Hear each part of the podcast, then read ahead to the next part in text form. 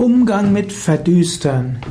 Vielleicht hast du Menschen in deiner Umgebung, die haben eine düstere Stimmung und die haben eine Neigung, immer die Stimmung zu verdüstern. Wenn irgendetwas ist, dann sprechen sie über das Negative. Wie gehst du damit um? Humor kann oft eine gute Sache sein und auch jemanden zu respektieren.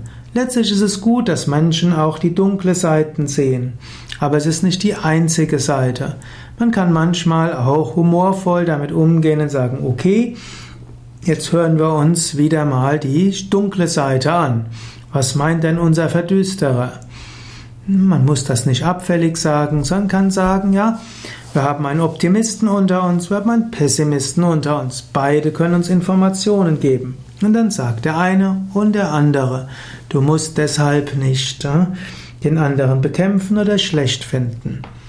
Manchmal ist es auch gut, nicht zu guter Laune zu sein. So wertschätze die Menschen, die manchmal etwas tiefer hinter die Kulissen blicken und deshalb auch die Schattenseiten sehen.